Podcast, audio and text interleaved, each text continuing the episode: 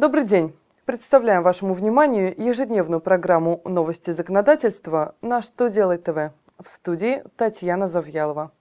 В этом выпуске вы узнаете, где можно узнать кадастровую стоимость недвижимости, по каким нормам нужно оборудовать рабочее место для инвалида и как можно подсчитать стоимость роскошного автомобиля. Итак, обо всем по порядку.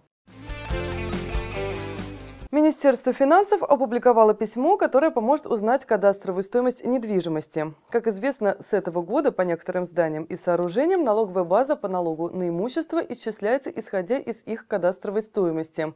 Для того, чтобы эту стоимость узнать, нужно послать запрос в территориальное подразделение Росреестра, которое, собственно, и определило эту стоимость. При этом можно воспользоваться почтой или интернетом. Получить такую информацию может любое заинтересованное лицо. В ближайшее время вступит в силу приказ Минтруда, утверждающий требования к оборудованию рабочих мест, предназначенных для работы инвалидов. Эти нормы призваны обеспечить создание условий, необходимых для выполнения трудовых обязанностей людям с ограниченными возможностями. Специфика оснащения рабочих мест различна. Она зависит от формы инвалидности и характера выполняемых задач. В связи с этим стоит напомнить, что организации с численностью работников свыше 100 человек обязаны выделять рабочие места для инвалидов. Величина квоты составляет от 2 до 4% от численности работников. Кроме того, принятый летом прошлого года федеральный закон номер 183 ФЗ разрешил местным органам власти устанавливать подобные квоты для организаций с численностью работников от 35 до 100 человек.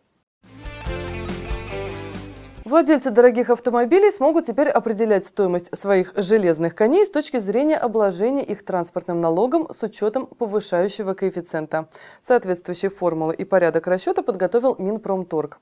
Напомню, что летом прошлого года федеральный закон номер 214 ФЗ внес изменения в налоговый кодекс, предполагающий в конечном итоге увеличение транспортного налога в отношении автомобилей стоимостью более 3 миллионов рублей. В приказе ведомства приведены формулы расчета средней стоимости автомобиля, если производитель находится в нашей стране или за ее пределами. В первом случае расчет основан на рекомендованных розничных ценах на автомобили данного типа.